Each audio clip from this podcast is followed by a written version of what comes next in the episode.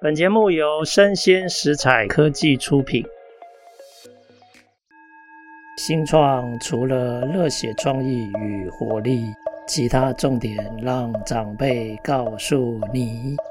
欢迎收听《杨家长辈经》，未来的新创拼图。今天非常高兴邀请到这个两位好朋友。那一个是我非常尊敬的银发产业领域的意见领袖，是季金山老师。来，季老师跟大家打声招呼。嗨，家燕，各位亲爱的听众朋友，大家好。是，是季金山，是静宜大学社工系的教授。但是二月的时候完成了使命，我已经退休了。那我现在认真的在经营我们的好好园馆。是是，那季老师同时也是友本的董事长，那等下可以呃请他多聊聊友本在做的事情。那另外一位是季老师的这个公子哦，这个季军维哦，那军维可不可以跟我们的听众打声招呼？Hello，杨博，Hello，各位听众朋友们，大家好，我是军维。是，那军伟现在负责的是爱长照，是，那爱长照跟友本他们共同构筑了一个还蛮完整的一个。银发产业的一个生态系，那我们等下请他两位来跟我们分享他们的想象哦。那在呃这个谈有本跟爱长照之前，我想请两位分别介绍一下，在创业之前，你们以前是学什么做什么啊？怎么会走上创业这条不归路的？嗯哼，这个是有趣的问题啊。我是个社会学者，大家都知道社会学做什么。呃，更常看到的就是走上街头，为弱势发声。那我自己呢，长期以来，因为取得学位之后，在静宜社工系教书，所以既然落脚在社工系，当然你的职涯应该考虑到呃学生未来的职涯。那所以，我当了社工系系主任之后，想要为整个系上做一个定位。也因为过过往做了健保局的计划，做了养护机构的研究，特别来台北做了所有机构的面访。那我大概呃很深刻的感受到机构的生活样态。呃，常常在面访的时候就问负责人：如果你老了，你想住在你这个机构吗？他们呃常常会笑笑的说了类似的话，雄厚买。那当我们在做产业的人，我们知道。你开了餐厅，你觉得最好不要吃你的餐厅的菜，那代表的那个产业是低度发展。我们有更多优化的空间，可是三号这个市场不允许我们提供一个我们满意的服务。那所以我在做完研究之后，在学校呃教书，我常常会跟学生讲，好像有一个东西，这个社会是需要被补足的，它有一个 gap。那所以在研究上面，我也特别在乎这一块。呃，有些时候，当你的想法跟你的所讲的一致的时候，他会推着你去行动。所以我当然就从我呃学术专长非营利组织入手，我就在台中海线创办了台湾福气社区关怀协会，从无到有。当然，在学术界里面会变成笑话，就是老师嘛，干嘛当真？去当当委员就好了，指点迷津，又不弄脏自己的手。但我总觉得，如果是这样，好像进化的速度会有点慢。我们有没有可能透过老师的智慧跟学生的善行，把一个美好显现出来？所以我就做了福气协会。这个协会不入大家的期望，成立了四年，就从没有专职人力，很快变成二十几个专职人力。那当然啦，现在经过十二年的努力，这个协会现在一百五十几个专职人力。显然，老师们跟学生的投入是会造成社会的改变，但是我们也从整个机构、整个协会的营收里看到，百分之九十的营收大概都是来自政府的补助。所以，一旦政府调整了政策，对非营利组织来讲，你要做的美好，可能就有了很大的限制。那我自己在学校里也教了社会企业，大概民国九十七年我就开始教社会企业，一路教到退休。那我在教社会企业的时候，我一直有一种感觉，企业是一种贴近社会最好的方式。你真心的可以知道你面对哪一个客群的消费者，然后为他们打造需要的服务。所以我就非常着迷在社会企业上面，也因此我们就在因缘具足底下，在教育部的创新私立大学创新转型方案推出的时候，成为全国第一个第一波的种子学校。我是第一个教授又兼了公司负责人，在特别的这个因缘情况底下，那我就觉得我应该好好的把一个社会企业的样子做起来。特别是这个企业是对接的是未来的长期照顾，我们会面对的议题，所以嗯，这是大概我之所以做这件事的起点。是了解。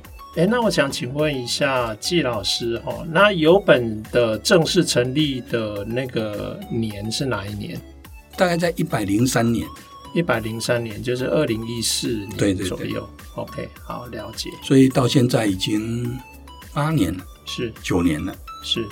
哎，那我想请问一下，那个君维哈，你我记得没错的话，你是念台大经济系嘛？哈啊，经济系，跟爸爸的学术领域不太一样，都是文组的，都是，对，都是社会科学的一门哈。嗯。那我想问一下，就是你当初在念书的时候，有没有想过自己念完书之后要做什么？有，我是一个有很多想法的人，然后也有很多梦想，但是那个时候就是会去尝试。像我最早想要做调酒师，okay. 然后后来想要去日本读书、日本工作。Oh, 对啊，是那时候想要留学日本嘛？对。那最后怎么呃跟你的父亲做同样主题领域的事情？怎么做这个决定？这个就要分享一下刚刚那段故事的另外一个视角，是是是，就是在大学的时候，其实。就听到有夫妻协会或者相关的推动，原本爸爸就在做教授嘛。那其实那个理想听起来是非常的远大。那我在大学的时候就有稍微听到，到研究所的时候就发现，哎、工作人员数越来越多，然后其实有个社会企业的想象也开始做了募资。那其实在这个过程里面就会发现，爸爸越来越忙，其实能够同时间去做企业的经营跟教学，这样子是一个等于是身兼数职的一个过程。所以有时候回去就会发现他们其实有点忙不过来。然后创业其实很辛苦，然后风险也很高。那爸爸是把就是算家产都砸进去了，所以我也会担心这件事，所以我就一起加入，想说，哎，有没有什么机会可以帮到我们？但那时候没有想到 evolve 那么深，因为我一开始是想要去日本嘛。那其实日本的高龄产业发展是大概比台湾快五到十年。就想说有没有机会当做一个呃观察者的角色，不停的回馈一些想象。然后那时候在研究所的时候，就先安排了一波实习。然后在那个实习的过程，找了几个蛮不错的那个公司一起去看。然后我在那边待了大概一段时间。对，然后其实也在那时候就发现，呃，这个过程是有点来不及的，因为台湾的老化速度很快。那日本的完整度跟台湾那个时候的完整度是有蛮明显的落差。所以除了给意见，后来想说，那就毕业之后也一起投入。对啊，那也就是因为这个机缘，所以后来就加入公司。啊，了解。所以其实听起来，纪老师先在自己的领域发现社会有一个重大的议题，一直都找不到好的解决方法，然后再加上呃对社会企业这个路线的理解，然后跟认同，然后决定要开始走向社会企业，然后也把自己的身家全部都投入进去哦。那儿子因为非常孝顺哦，有一点担心妈妈 可能会承担的可能的风险，所以也要帮忙看着了哈。所以后来就加入了，干脆一起帮爸爸好好的把这件整件事情做好。好，那了解。好，那我想请教一下那个季老师哈，是当你创了这个社会企业的时候，因为它既然叫做社会企业嘛，哈。你那个时候想象的商业模式，大概你想要从哪一块切入？呃，我要说的是，高龄产业基本上是一个大的社会结构，叫人人口结构的转型。嗯，然后这个转型的速度是非常稳定，然后快速的。所以，你如果在高龄产业你可以活下来，那你一定可以享受到那个市场不明的成果。所以，我对这件事情，就产业的角度来讲，我认为它就是一片蓝海。是。可是，因为台湾有很强烈的孝道文化，然后政府又出来当诶主要的 player，所以整个市场的规训其实有很强的济贫法案的精神。OK，就是我照顾你了，然后你不行了，然后就是给你一个标准型的服务。那可是真正的老化的理念是 aging in place，这个 place 其实不是地理空间，这个 place 其实是包含了社会空间，就是它有你的 habitus。所以你政府提供的这种标准型的服务，对中上阶层缴了很多税的人而言，他们是不想用的。所以我们就会纯粹从 NPO 的角度看到，呃，有一种可能就是以政府当做买家。那你如果从社会企业的角度来讲，你不应该去抢 NPO 的市场，那你的买家会是谁？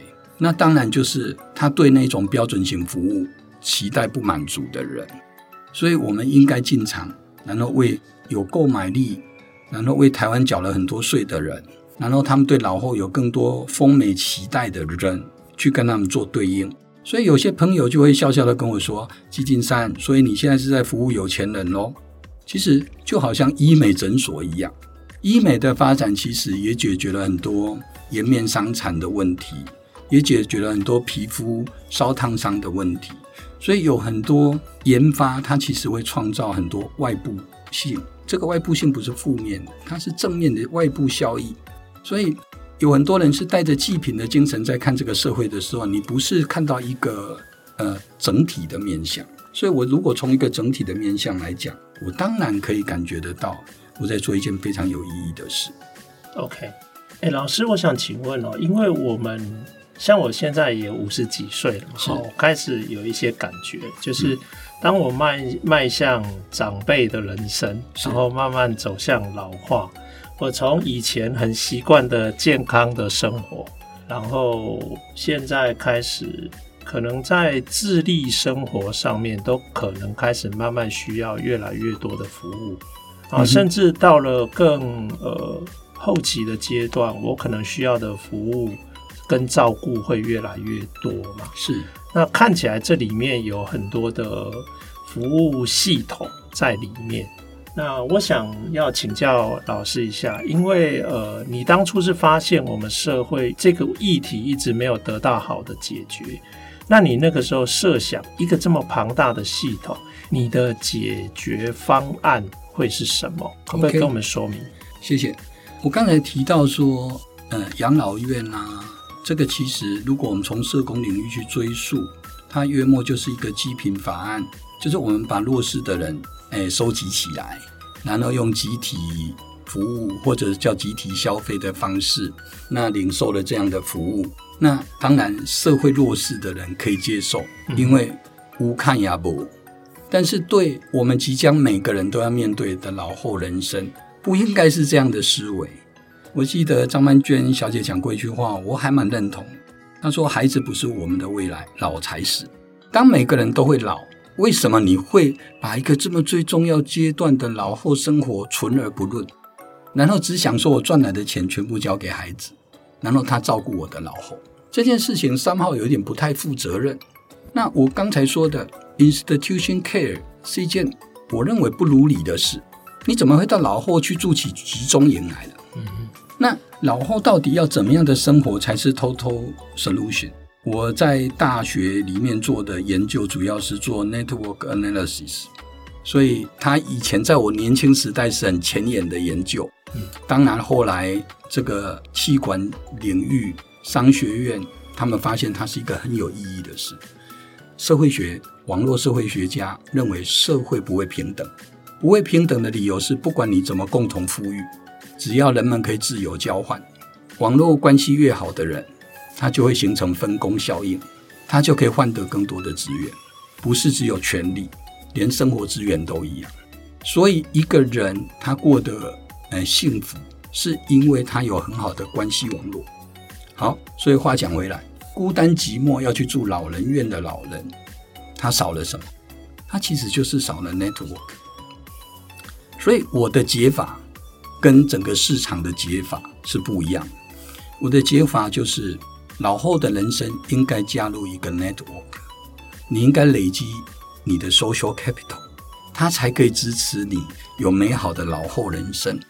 然后有一天，你一定会有需要别人帮忙你，谁不会动手术啊？开个膝关节，开个髋关节，开个白内障，被车车子撞到有点骨折，然后有一个小的麻烦长了肿瘤要割除，谁不会？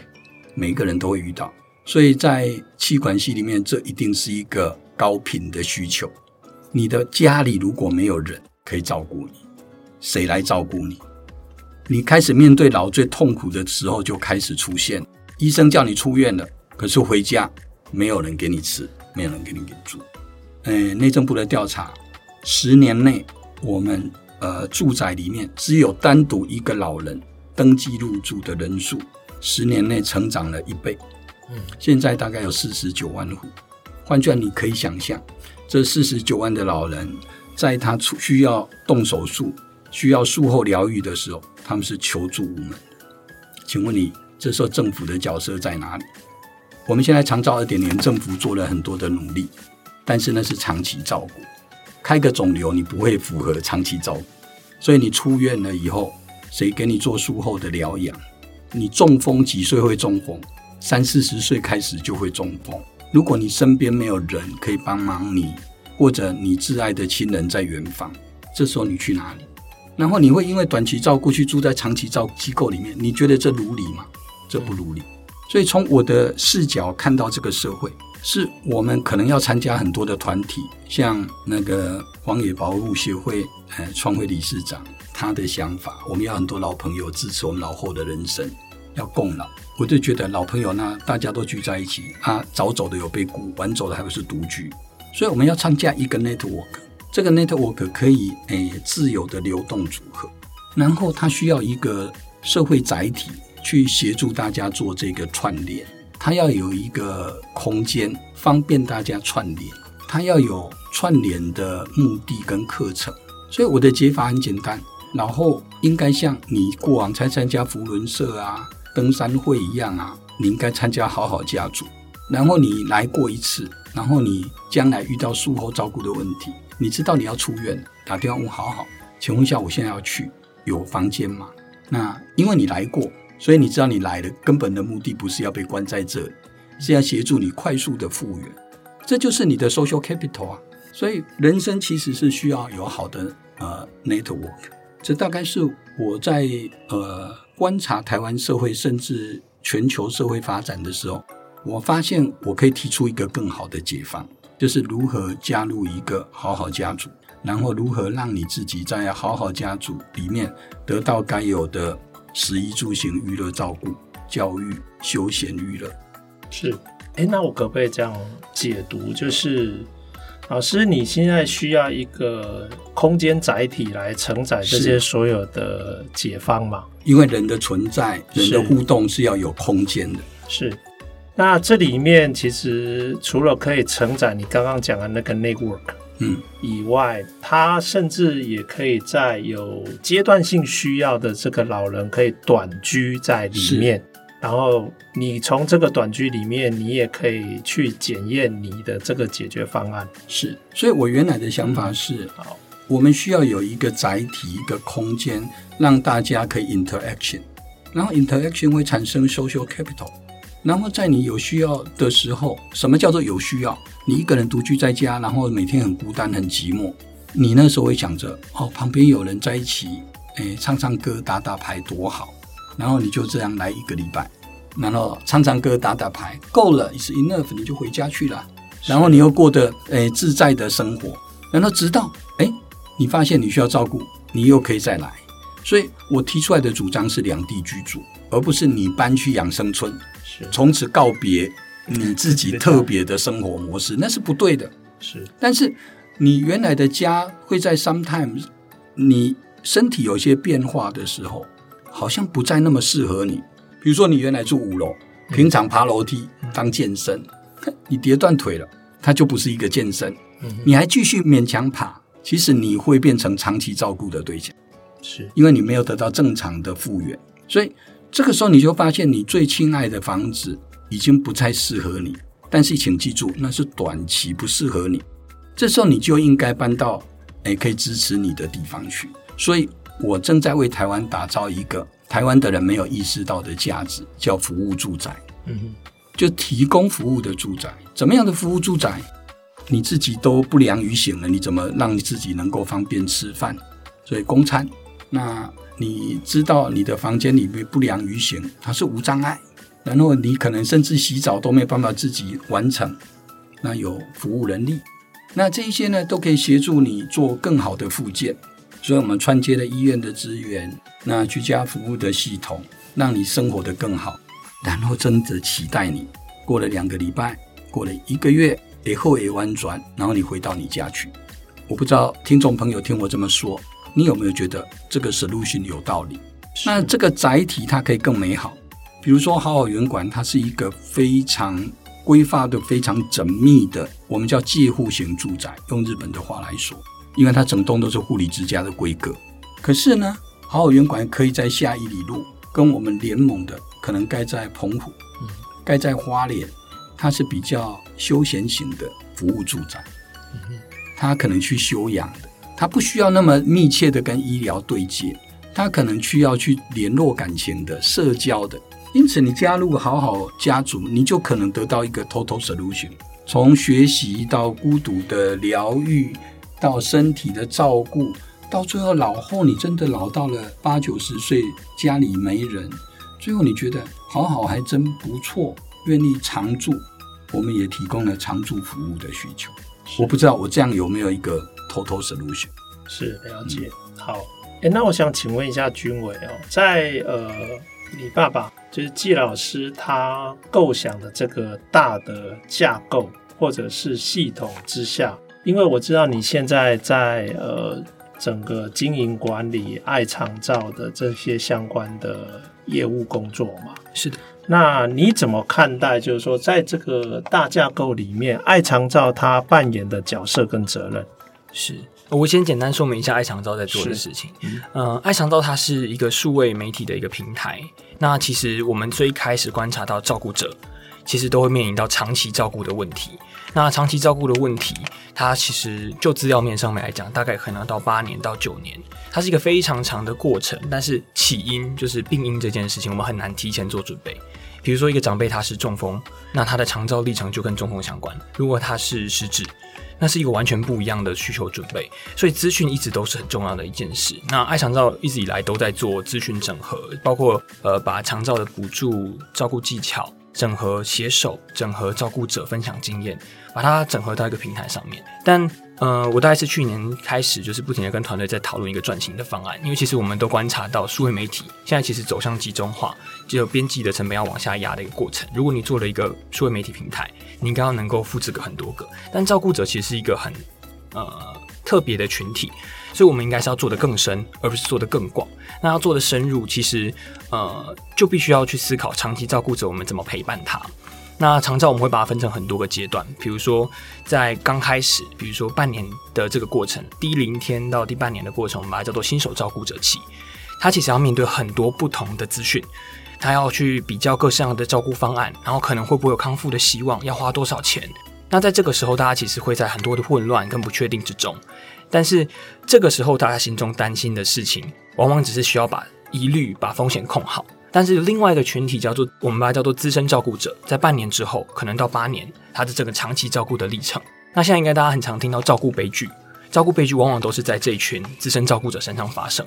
他们需要的东西其实是已经没有那么急迫了，但也就是因为他不急迫，很少被大家看到。在以福利的精神上面来讲，资源就很少倒到他们身上，他就往往变成一个孤岛，他自己面对照顾情境。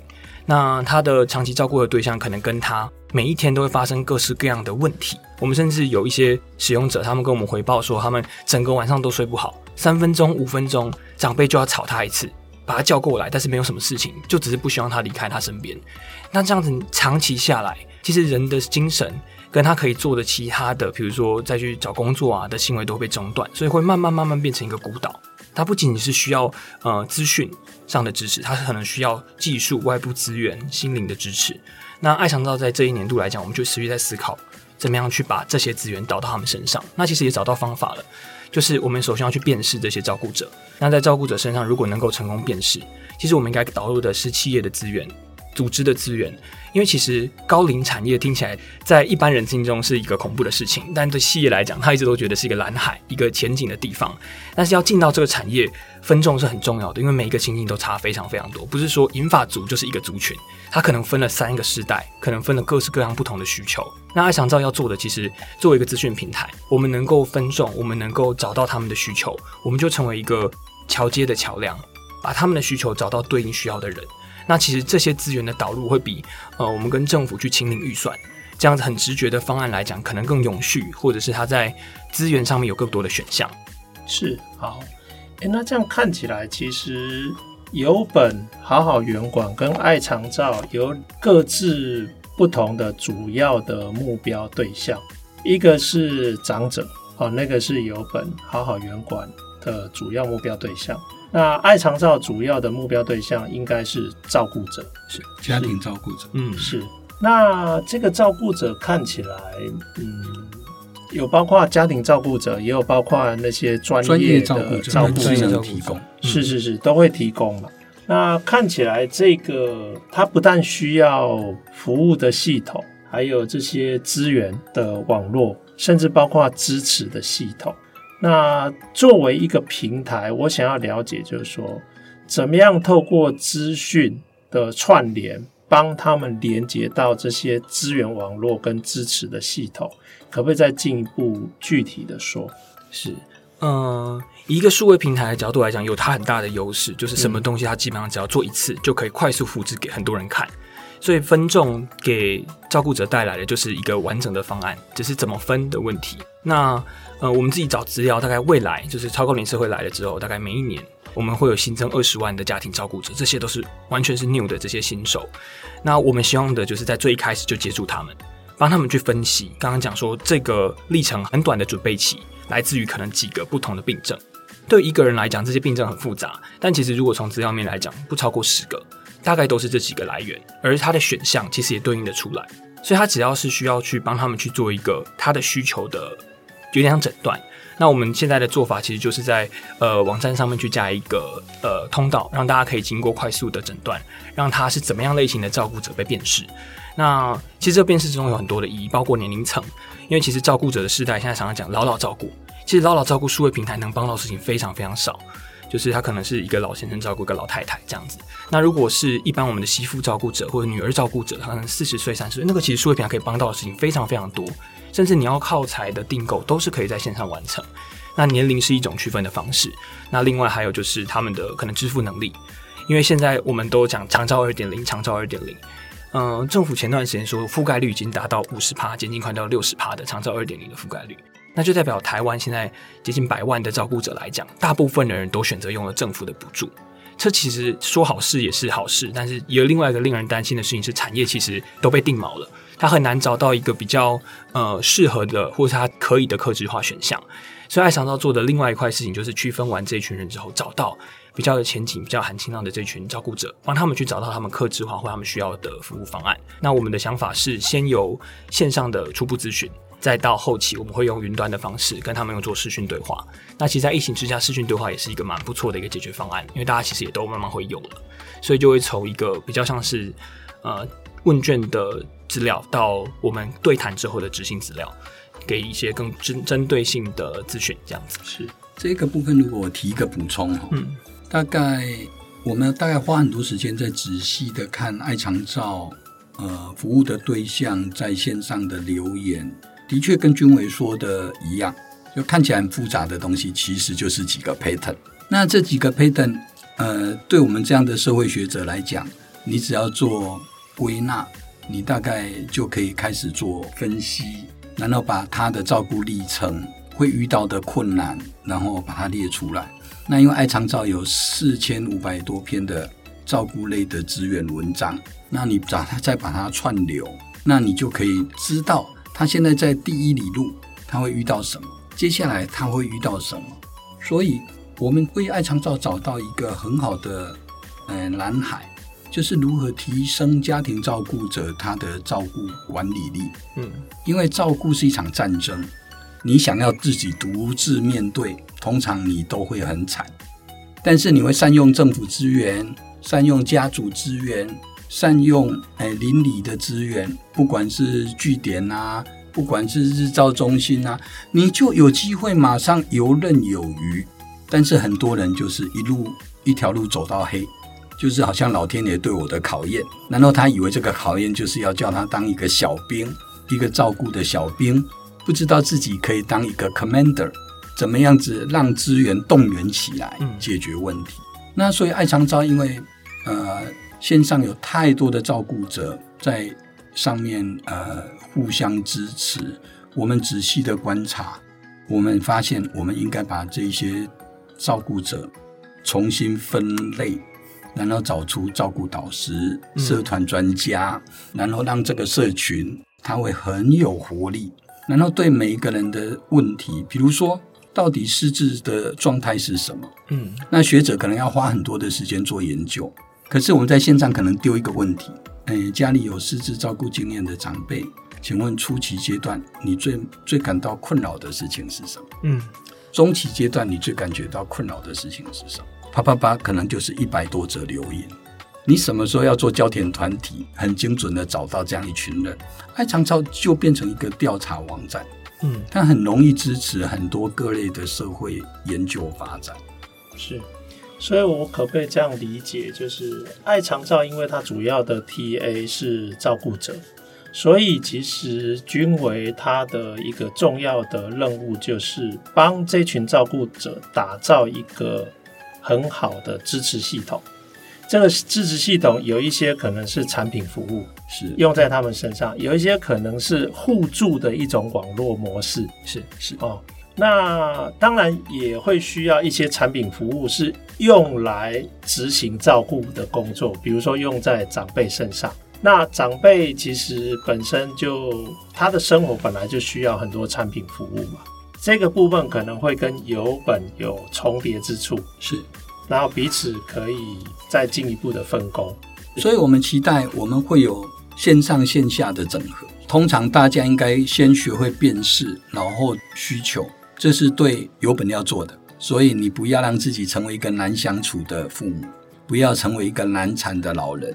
那这件事情是对老人而言，对爱长照而言，你要变成一个新手照顾者，你要了解新手照顾者需要剧组什么样的资源，然后接下来，哎，爱长照可以做一件事，量测每一个照顾者他现在的资源状态，辨识出你现在不足之处，然后导入你可以提升你的资源，协助你成为一个照顾的 commander。但是问题是啊，如果你没时间照顾呢？啊，家里就没有人，你 commander 谁？这时候我们的好好园馆就扮演了重要的角色。你可以来，我们提供短期应援服务、应急的援助支持服务。你尽管把长辈送来这里，我们期待做到一件事：你来了一个月、两个月、三个月会好回家去，希望你以后再来。第二个是，万一不会好。可能就要走上长期照顾之路，协助家庭照顾者回去怎么对接长照二点零，怎么动员社会资源。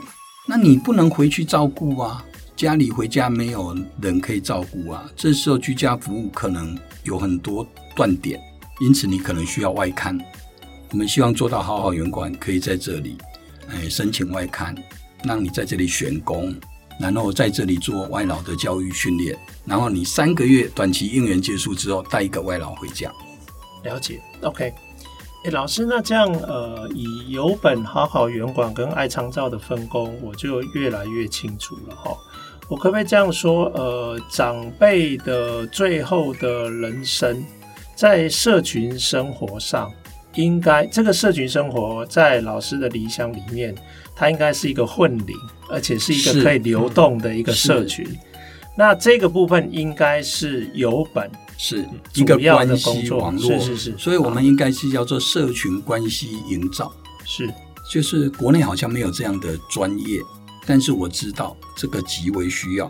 哈佛就研究过一个人的幸福跟有没有良好人际关系有关。嗯哼，请问你，我们对这件事情做了什么努力？并没有。所以做好社群关系经营是很重要的。是一个老人老到最后没有朋友，其实只剩下孤单寂寞跟不幸。是，所以我们应该投放一些资源，去 build up 自己的 network。了解。所以其实老师这个 solution 等于是身心都要关照到，身心灵都要关照到。是。诶，那我可不可以请两位分别分享一下？老师，你想象中的十年甚至更长的时间，你希望有本变成是一个什么样的公司？那爱长照用均为你自己的期待，你希望爱长照将来变成什么样的公司？我希望十年后有本的呃住宅联盟，因为我刚才讲过，我们要打造服务住宅，形态上我们说我们是社群关系经营者，但是实际上我们应该是一个管理顾问公司。嗯。管理顾问什么？就是服务住宅，一个服务住宅的管理顾问公司。难道我们希望创造一个服务住宅的联盟？北中南东离岛，甚至海外都有。这个时候，它的好处就是你参加了，所以我就说我在经营家族嘛，经营社群嘛。我希望好好家族可以有几千个会员，甚至上万个会员。难道我们可以活化各地？各地在做地方创生，他们其实到最后最苦的是，他们有消费者来。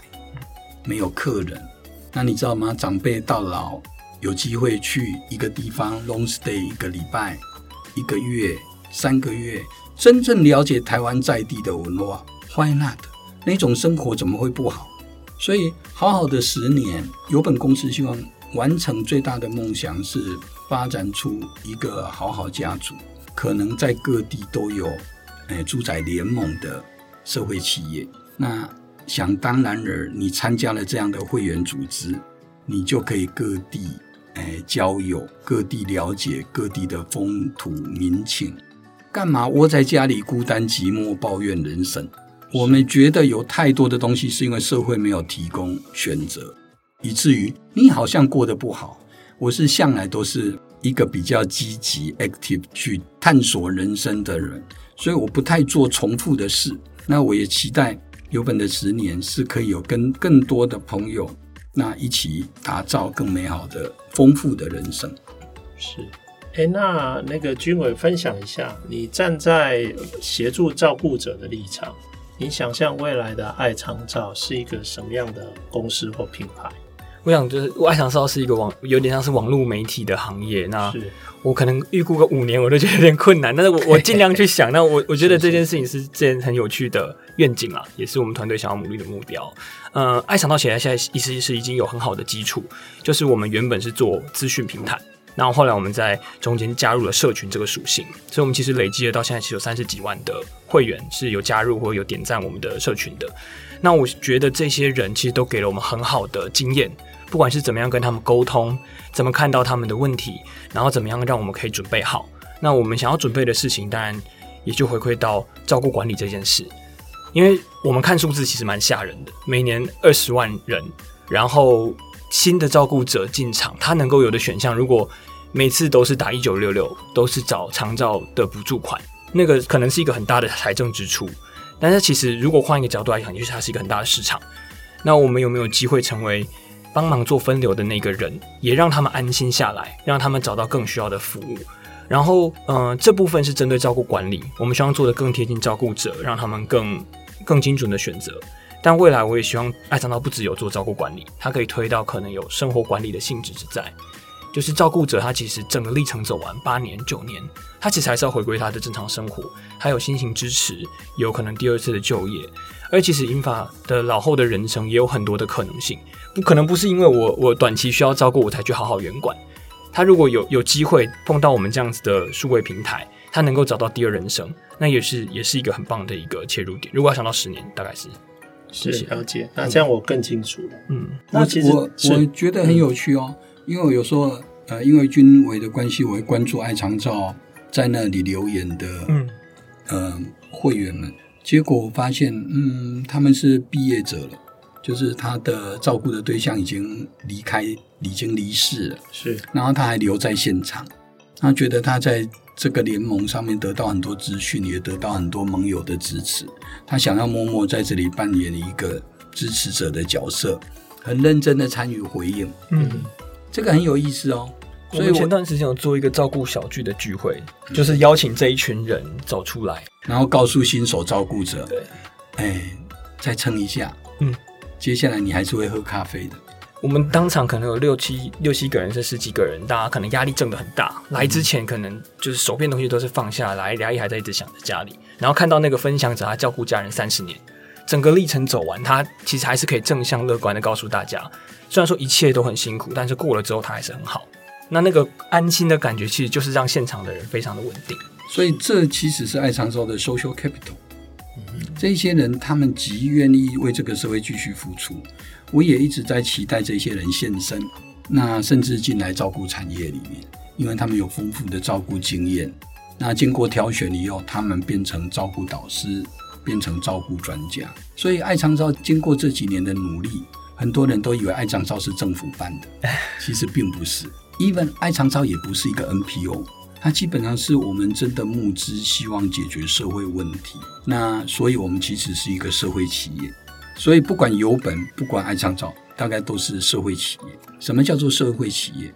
我们的存在一开始就是为了解决一个大家要共同面对的社会问题。当这个问题被解决了，我们才会得到很大的喜悦。那至于说获利这件事，只是它永续的必要条件。所以我们在做社会企业的时候，跟政府在做的服务，跟 NPO 在做的服务最大的差别是。我们可以很开放的随着 vision 而走，很开放的贴近社会的需求而行动，不用经过审查，不用经过专家的意见变成政策。我们只要诶静下心来，然后仔细的观看，在社会的角落他们需要什么，然后它如果是一个普遍的存在，它就是一个集体的事物。那我们用。募资的方式做了这些规划跟准备，提早往前走。我要这么说，他可能跟听众朋友说：你们如果习惯捐款给 NPO，呃，我自己也创办了 NPO。那 NPO 其实有一个 NPO 的属性，它是先有资源才做事。那政府呢是先有政策才做事，社会企业是真的掌握到社会问题，有了完整的模式规划就可以行动。所以，社会企业其实需要一些 angel，不是像一般企业说等等着要分钱，而是关心说，哎，原来要做的社会问题，我们做到哪里了？我们走到哪里了？难道是不是如理了？然后我们的永续性有没有问题？如果有这样子的 angel 愿意加入社会企业，我觉得社会企业就真的会解决我们大量的社会问题。是。哎，我觉得今天跟两位这样请教，我有解自己心中的一个问题，因为我一直觉得我这一代有一点是一个很特殊的一代，就是我们常常还有照顾我们长辈的责任，但是我们下一代谁来照顾我们，我们已经开始打上很多的问号。因此，我觉得整个银法的最后人生，其实我觉得它是一个双 TA 的课题。这里面其实有长辈个人的课题，其实也有照顾者的课题。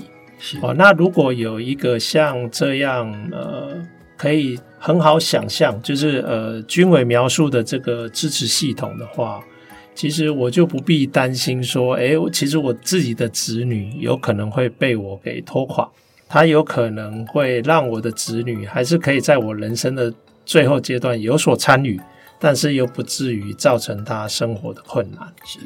好啊，那我觉得我就开始可以更放心大胆做自己今后想要做的事情。只要你参加好，好，其实家燕兄已经参加了，是赶快购买相关的这个认同卡。是是是是是，好啊，那我觉得这个系统有非常多的问题都可以详谈。